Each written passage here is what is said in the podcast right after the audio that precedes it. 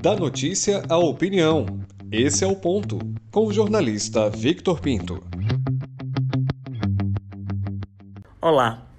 O STF analisou aquilo que está expressamente citado na Constituição Federal. Está vedada a reeleição para o comando das casas no Congresso Nacional quando se trata de uma mesma legislatura.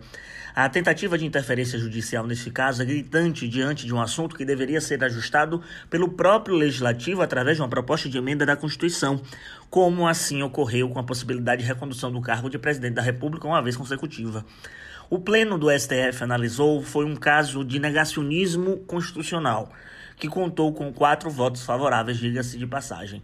Tentou-se um drible para beneficiar setores ou personas específicas e sabe-se lá o que tem se explorado nos jantares ou conversas de gabinetes para o assunto chegar a tanto a reeleição dentro dos trâmites legais, sendo possível, concordo, como por exemplo, na mudança da legislatura.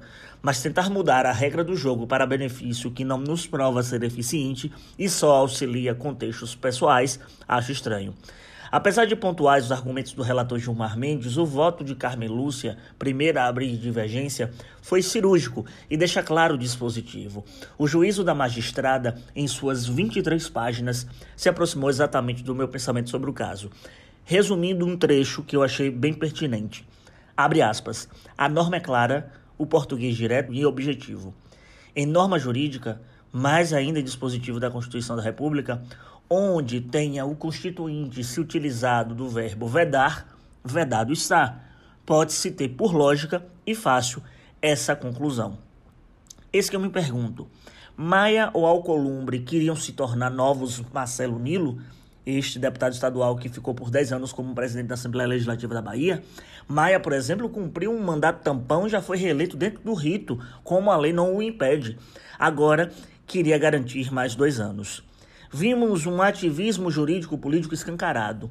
Estavam com receio de nomes surgirem mais alinhados com o bolsonarismo, que não dialoguem com uma possível frente ampla e que chutem o pau da barraca no respeito entre os poderes, como pede a Constituição Federal? Maia e Bolsonaro, pelo visto, já se toleram.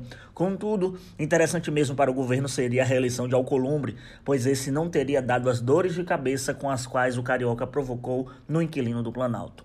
E diante desse cenário, eis o efeito cascata. Tantos outros esperavam ansiosos pela decisão.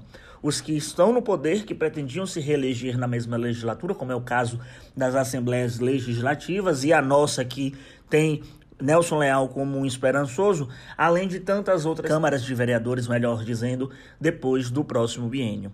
Engraçado que eu não vi nenhum dos dois presidentes gritarem e apontarem o um dedo para o jurídico como tamanho absurdo seria esse entrar em uma seara da ação legislativa. Quando convém, tudo pode. Não há brecha ou dubiedade de interpretação ao texto. Perpetuação de poder acima de qualquer lei está vedada. Eu sou Victor Pinto e esse é o ponto.